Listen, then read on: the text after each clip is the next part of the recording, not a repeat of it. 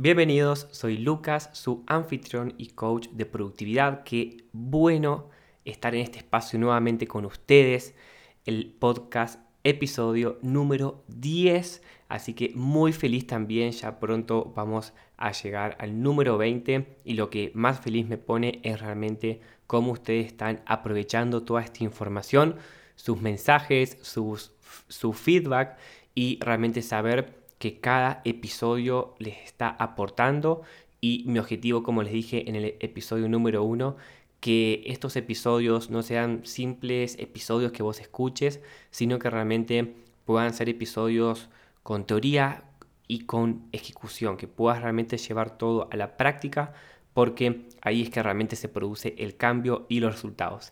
En el episodio de hoy quiero hablarles de un tema que es los más importantes y mm, seguramente has escuchado, has escuchado información y es sobre metas, que es algo que es de lo más conocido cuando hablamos de productividad.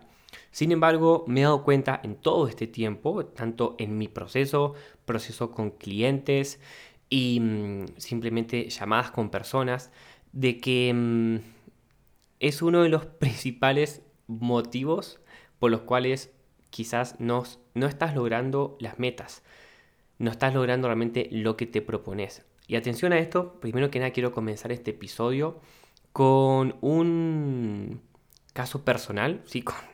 comentándoles algo de mí, porque hace unos días estaba escuchando, yo por ahí algunas llamadas o cosas que grabo, y encontré hace específicamente un poquito más de dos años em, la primera llamada que tuve con quien fue mi mentor en ese momento y mm, él en esa primera llamada, para conocerme, nunca habíamos hablado antes, me preguntó cuáles eran mis metas. Hace dos años atrás yo estaba ganando aproximadamente unos 1.500 dólares mensuales para que estén en contexto. Y cuando me preguntó, Lucas, ¿cuáles, eh, cuáles, ¿cuáles son tus metas? ¿Cuál es tu principal meta? Yo le dije que mi principal meta era a los 30 años, ¿sí? O sea, faltaban dos años para los 30, yo ya tengo 30 estar ganando un millón de dólares mensuales. Y en ese momento, en ese año, en el 2022, estar ganando 100 mil, terminar el año ganando 100 mil dólares mensuales. ¿sí? Entonces, ¿cuál es el contexto? Tenía 28, enero, en enero de ese año estaba ganando 1500, quería terminar el año ganando 100 mil y mm, quería llegar a los 30 ganando un millón de dólares. Cuando yo realmente escuché ese audio hace unos días atrás, realmente dije, wow, ¿qué, ¿en qué estaba pensando? Yo me decía, ¿en qué estaba pensando en ese momento? Y acá vamos a empezar a reflexionar un poquito sobre esto, porque si vos me preguntás, Lucas, ¿vos realmente creías posible que puedas estar ganando en ese momento 100 mil dólares eh, mensuales a fin de año, sabiendo que estabas ganando 1500? Y mm, y estar ganando más de un millón de dólares eh, antes de los 30. Y la verdad es que te podría haber dicho que sí. Si realmente lo veía posible. Pero la, realidad es que no me la creía. Y acá vamos a, vamos a empezar a entrar en profundidad. Porque seguramente, o quizás está pasando esto de que, Lucas, vos sabés que yo también Em, me siento un poco identificado que vos, porque estoy ganando esto y mi próxima meta es ganar 50 veces más, es ganar 60 veces más, como mi caso, o 10 veces más en un mes.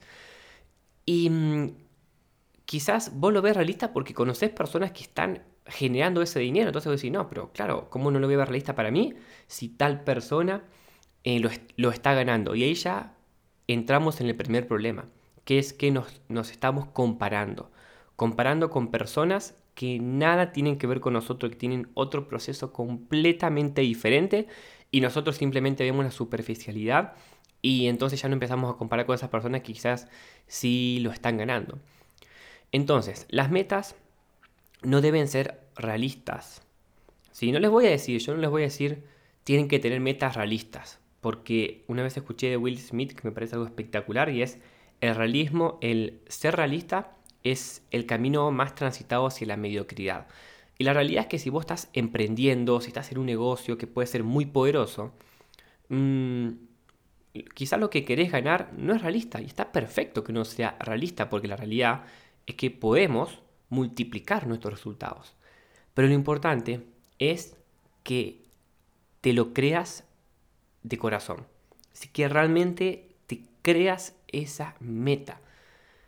Y yo en ese momento, si me pongo a pensar, no lo quería, simplemente era algo completamente superficial. Si vos me decías, Lucas, ok, ¿y para qué querés ganar ese dinero? Yo no tenía una respuesta. ¿Sí? Yo decía, ok, 100 mil mensuales, sí, porque con esto compro tal cosa y ahorro e invierto y demás. Pero realmente no estaba conectado con esa meta, realmente no estaba conectado con ese propósito. Lo mismo con el millón de dólares mensuales. Adivinen qué pasó. Que esa meta no se cumplió. Y eso no tiene nada de malo. ¿Sí? Yo hoy en día no, no, me, pongo, no me puse mal cuando llegué a los 30 y dije, ay, no estoy ganando em, un millón de dólares mensuales. Y llegué a mis 30 en mi mejor momento económico, sí, ganando lo que nunca había ganado antes. Pero realmente, cuando yo escuché eso, eh, no, lo podía creer porque no tenía conciencia. Ese número no tenía conciencia, era simplemente una ilusión. ¿sí? No tenía literalmente que era inevitable que no logre ese número. ¿sí? Era inevitable que no logre ese número. Entonces, saber que el lograr lo que aún no tenemos exige sí o sí salir de la zona de confort y superar miedos. Este es el punto número 2. Saber que el lograr lo que aún no has logrado exige salir de la zona de confort y superar miedos. Sí, Lucas, yo ya sé esto, ya sé que tengo salir de la zona de confort y superar miedos. Ok, pero, pero entonces, ¿por qué no lo estás haciendo? Si sabes que tenés que hacerlo, ¿por qué entonces no estás tomando las decisiones más difíciles? ¿Por qué te pones incómodo o incómoda hasta un cierto punto? Pero más allá de ese punto, retrocedes. Estás tomando decisiones que quizás sí te sacan de la zona de confort, pero hay otras decisiones internamente que estoy seguro que sabes que tenés que tomar pero no la estás tomando. ¿Por qué? Porque ahí hay mucho miedo, porque ahí hay mucha incertidumbre, porque ahí puede haber creencias limitantes, paradigmas, ciertos patrones que, que estás repitiendo. Y esto es algo que tenemos que saber desde el día uno, o sea, desde el día uno que vos estás en el camino de tener resultados diferentes, es entender que necesario y lo mejor que puedes hacer es ponerte incómodo lo más posible. Porque ahí realmente es que vas a crecer. En esa zona de expansión, que es, Lucas, ¿cómo sé que estoy en la zona de expansión? Sencillo. En esa zona tenés miedo. En esa zona no sabes qué va a pasar. En esa zona em, es todo desconocido. Hay mucha incertidumbre no hay certeza. Te sentís como que no te sentís cómodo, cómoda. Y eso es precisamente esa zona de expansión. Porque si hoy en día estás en una situación en la cual, sí, hay momentos que te pones incómodo, incómodo, hay algún que otro momento en el día, en la semana, pero eso significa que si es por momentos, principalmente estás en la zona de confort. Entonces, ¿qué significa? Que principalmente no vas a cambiar, que principalmente y mayormente vas a seguir teniendo los mismos resultados. Entonces, muchas veces sabemos lo que tenemos que hacer. ¿sí? Sé que tengo que vencer mis miedos, sé que tengo que mm, salir de la zona de confort, pero al mismo tiempo parece que muchas veces esos miedos son más grandes que nosotros. Y la verdad es que hasta que no tomes las decisiones difíciles, hasta que no superes, o mejor dicho, te amigues te hagas amigo con, de los miedos, vas a permanecer en ese mismo lugar. O puedes, puedes crecer un poquito. ¿sí? Puedes crecer un poquito, pero vas a siempre tener límites. ¿sí? Porque estás actuando desde lo conocido. Y desde lo conocido no vas a producir nada nuevo. ¿sí? Es algo espectacular realmente toda esa como ecuación. Em, pero cuando lo, lo empezás a, a vivir, a experimentar, es que ahí ya empezás a ser más consciente de por qué quizás no estás creciendo a la velocidad o a nivel que querés crecer. Algo también que tenemos que tener muy en cuenta a la hora de lograr metas es que debemos estar preparados para lo inesperado. Debemos estar preparados para lo inesperado. Estaba leyendo en estos días en un libro que se llama La psicología del dinero. Realmente de los libros, de los mejores libros que he leído. Me está volando la cabeza los conceptos. Y muchas veces eh, no estamos preparados para lo inesperado. Hacemos un plan de acción solamente por si todo va a salir bien. Si hacemos un plan de acción, planeamos, planificamos, como si el escenario fuese el mejor. Pero ¿qué es lo que pasa? Y qué es lo que yo ya me he dado cuenta en mi vida de que siempre pasa algo inesperado. Siempre pasa algo que no tenés en el radar. Y mm, hay una frase que me gusta mucho que dice, espera lo mejor, pero prepárate para lo peor. Ojo, no se trata de ser negativo, ah, entonces voy a estar esperando lo peor. No, no, no, no. Es, espera lo mejor, sé positivo, pero prepárate lo peor. O sea, ten un plan B, ten un una salida si las cosas no salen como querés. Porque si no, ¿qué es lo que pasa? Sube positivo, venimos muy bien con el plan de acción, con las metas, pasa algo X que no te esperabas y eso automáticamente parece como si te ah, em, cancela todo lo anterior. Te saca del camino, te saca de lo que estás haciendo. Por eso es tan importante que puedas estar preparado. Lucas, ¿cómo, estoy, ¿cómo me preparo entonces para lo inesperado? Es hacer otro plan de acción, Simplemente es analizar diferentes opciones. Ok, hiciste un plan de acción para lograr ese resultado. Pero tienes que hacerte la pregunta, ok, ¿qué puede pasar en el camino? ¿Qué puede ser lo inesperado? Ah, capaz que lo inesperado es que la facturación no sea de este número. Ah, ok. Quizá lo inesperado puede ser que esta persona que me dijo que es parte de mi equipo y me dijo que iba por esta meta no cumpla la meta. Ah, ok, entonces ¿qué voy a hacer en ese caso? Quizá lo inesperado es que no tenga tantas ventas como lo estoy esperando. Ok, ¿qué puedo hacer entonces en ese caso? Y a partir de ahí es que vas creando diferentes escenarios. Y esos escenarios lo que te van a dar es libertad de acción. ¿sí? Libertad de acción, te va a dar mucha más claridad, mucha más tranquilidad. Porque si no, como te digo, pasa que planeaste todo lo esperado, pero pasa algo inesperado y por eso, por un solo hecho, no lograste la meta. Por no planear, por no planificar, por no tener en cuenta que hay cosas que pueden, que pueden pasar. Por ejemplo, uno, otro de los errores que no nos permiten alcanzar las metas es la falta de persistencia. Si la falta de persistencia. Yo conozco muchas personas que comienzan su emprendimiento, comienzan su negocio y ok, comienzan primer mes, segundo, tercero, ya como que no están teniendo tantos resultados económicos para ellos. Cuarto, quinto, sexto, ven que las cosas no se le están dando económicamente y ya empiezan a pensar, ¿habrá sido una buena decisión? Mm, ¿Será esto para mí? ¿Seré, eh, ¿Seré suficiente para esto? ¿Tendré potencial? ¿Tendré lo que necesito para tener éxito y ya empezamos con toda esa conversación que literalmente te va llevando a desconectarte del emprendimiento, lo que vos estás haciendo, y eso sí o sí inevitablemente te va a llevar a desistir. Porque estás teniendo el pensamiento equivocado, porque hoy en día estamos en un mundo tan rápido, ¿sí? Es que literalmente esa es la palabra, tan rápido, o vemos personas, eh, youtubers, o gente que hace mucho y no en tan poco tiempo, y el error es, que, entonces nos comparamos con esas personas. Entonces, capaz que hace un año que estás en tu emprendimiento y no tienes mucho resultado y te empezás a comparar con otra persona que, uy, mira, en, su primer mes ya logró este resultado, en su sexto mes, o mirá, hace un año que está y mirá lo que ya ha logrado, mm, ya está ganando mucho más que yo.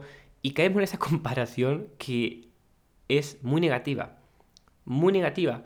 Y te voy a dar algunos ejemplos de empresas que vos conoces y mm, hoy en día uno las ve súper exitosas, pero no siempre fue así. Número uno, la empresa de Amazon, que fue fundada en 1994. Y atención a esto, reportó su primer beneficio anual en el año 2000 3.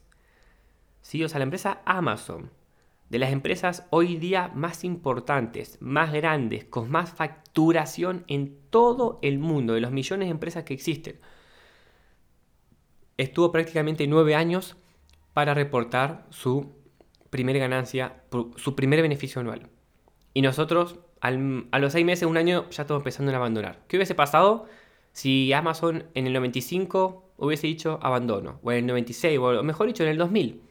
Seis años después dice, no, la verdad que esto no, no fue una buena empresa, no fue una buena decisión, queremos otra cosa. Otra empresa, Starbucks, esta me encanta porque es de café y todos la, todos la conocemos.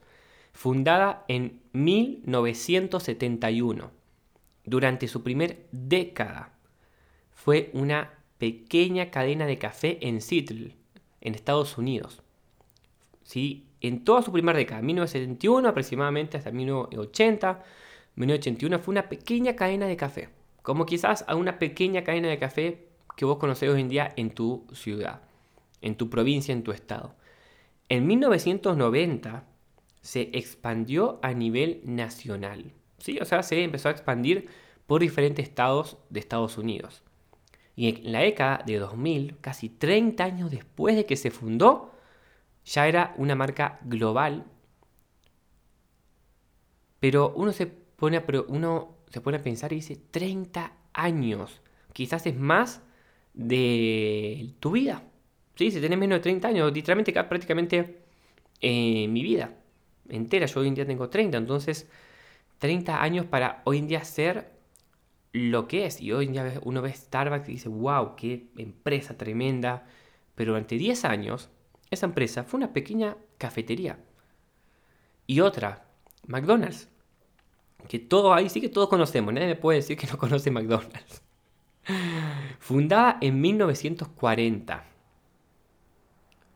McDonald's pasó más de una década como una pequeña cadena de restaurante en California solamente antes de adoptar el modelo que hoy en día conocemos de, franquicia en la década de 1950. O sea, por 10 años fue simplemente una cadena de hamburguesas de un estado de Estados Unidos que es California.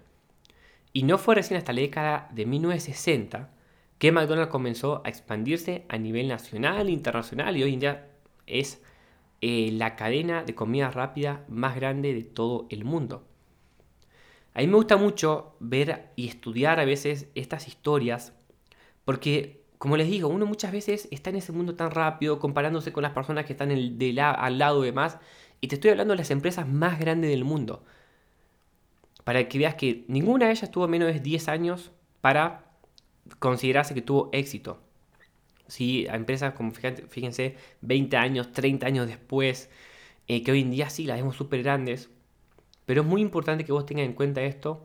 No para, ojo, no para que te relajes y digas, ah, ok, entonces yo hace un año que estoy, me relajo, voy a seguir el proceso. No, no es eso. ¿Sí? No es eso, no es que tenés que esperar 10 años ni 5 años. Pero simplemente para que veas que hoy en día las empresas más grandes del mundo, que más conocemos, que muchas veces admiramos, comenzaron y no tuvieron éxito cuando comenzaron. Algo también muy importante es ser flexible al definir tus metas. ¿Qué quiero decir con esto de ser flexibles? De que si vos estás en un camino de desarrollo personal y crecimiento, muchas veces em, caemos en no ser flexibles con nuestras metas y tendemos a no cambiarlas. Entonces seguimos trabajando por una meta que nos pusimos hace meses, un año, simplemente porque la pusimos, simplemente porque creemos que no se pueden cambiar hasta que lo logremos o no. Y quizás hoy en día no conectás más con esa meta.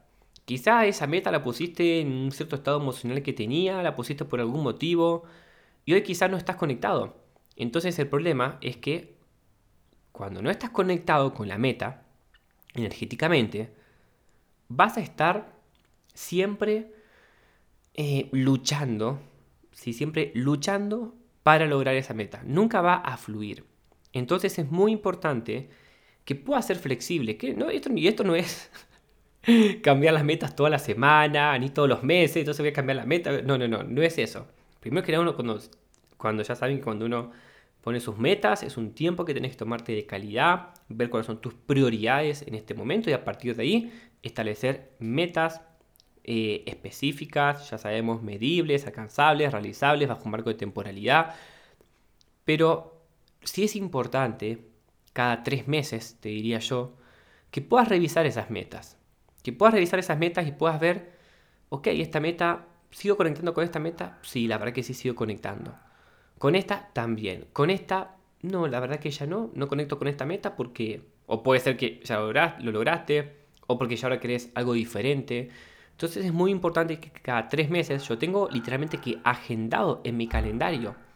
Tengo una cita conmigo mismo el primero de abril para controlar todos mis proyectos, todas mis metas eh, de este primer trimestre del año. Lo tengo agendado en el calendario. Y en ese momento yo hoy voy a revisar mis metas. ¿sí? Voy a ver cuáles logré, cuáles no y cuáles, cuáles quiero mantener, cuáles quiero modificar para el segundo trimestre. Y ahí voy a establecer otra cita en mi calendario. Y para ir finalizando, quiero dejarlos con uno de los mayores aprendizajes que he tenido hasta el momento en cuanto al logro de metas y que mm, me parece muy, muy, muy importante y es que ninguna, ninguna meta te va a dar la felicidad que hoy en día no tenés. Siempre, yo creo que, o la mayoría de personas, creo que el 99% de las personas espera sentirse mejor, sentirse más feliz luego de lograr una meta. Estamos buscando lo que nos falta en lo que aún no tenemos. Entonces, como hoy quizás no nos sentimos tan bien, uno cae en esto de, ok, claro, no me siento tan bien, pero porque no vivo en la casa que quiero vivir. No me siento tan bien internamente porque no estoy manejando el carro que quiero tener. O porque no me tomé tal vacación. Y eso es literalmente que es, una, es, un, es parte de un autosabotaje. Y créenme que yo he tenido por años esa conversación en mi mente. De esperar que, mm, que necesitaba algo más. Ojo, y he logrado metas, ¿sí? De vivir donde quería vivir, el carro que quería tener. He sido consciente de eso y después lo he vuelto a repetir. Nuevamente. Nuevamente estando queriendo buscar más, queriendo más, hasta que me di cuenta de que estaba, de que mi vida en ese momento estaba siendo dirigida por el ego. Y el ego, ¿sí? que es esa mente, nunca está satisfecho siempre quiere más, nada es suficiente. Entonces, claro, queremos que tenés que mudarte a casa de tus sueños para ser feliz. Te mudaste a casa de tus sueños, lo hiciste, esa mente estaba desde el ego, creyendo que ibas a ser más feliz, estás en esa casa y pasa el primer día, ok, qué bueno, muy lindo, todo espectacular. Pasa una semana y empezás a como sentir nuevamente ese vacío, empezás como a darte cuenta que hay algo internamente que te falta. Y automáticamente tu mente está pensando en ¿qué más? Claro, necesitaré entonces una casa más grande. O automáticamente todo ya está en clase de una meta que aún no has logrado. Y estamos constantemente buscando externamente la felicidad que no tenemos hoy. Entonces, ah, entonces Lucas no me tengo que poner metas, no tengo que trabajar por metas. No, no, no, no, no es eso. Es importante que tengamos metas. Las metas hacen que nos superemos. Las metas nos dan satisfacción. Si Las metas, en cumplir metas, lograr metas, hace que tengamos una mejor vida, una vida más abundante, más próspera, mejor calidad de vida. No digo eso, eso sí es lo más importante. El problema es cuando buscamos la felicidad ahí, no. Tenés que buscar tu felicidad en el presente. Si tenés que buscar tu felicidad en el presente, hoy, porque a partir de ahí vas a disfrutar mucho más el proceso. No lo vas a sufrir, como si tenés la meta del ego, lo vas a sufrir. Porque si vos encontrás tu felicidad en el presente, más allá de que todavía no tengas eso que querés, hasta vas a traer todo mucho más rápido. Porque vas a vibrar en ese sentimiento de felicidad, en ese sentimiento de gratitud, entendiendo que el único punto B el único punto B es la muerte. Ahí ese va a ser el punto B. Porque si ah, creemos que solamente el punto B es lograr ciertas metas, vas a llegar ahí y nuevamente vas a buscar otro punto B. ¿Sí? Entonces, claro que muchas veces yo mismo hablo del punto B como las metas, pero para que se entienda. Pero es como que puede ser punto B, punto C, punto D, punto E, punto F, así sucesivamente.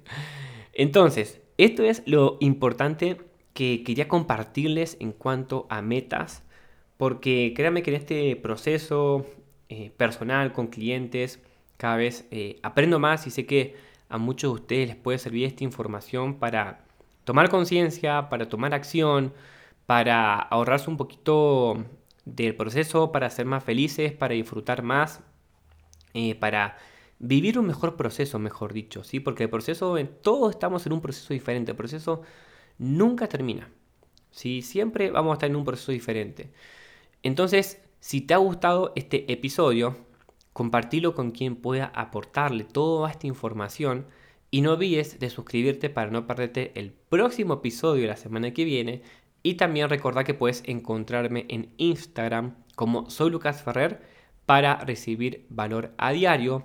Y también si te gustaría tener un proceso uno a uno conmigo para multiplicar tus resultados actuales y que te guíe, que te ayude junto mi metodología, también puedes escribirme por Instagram para estar en la lista de espera.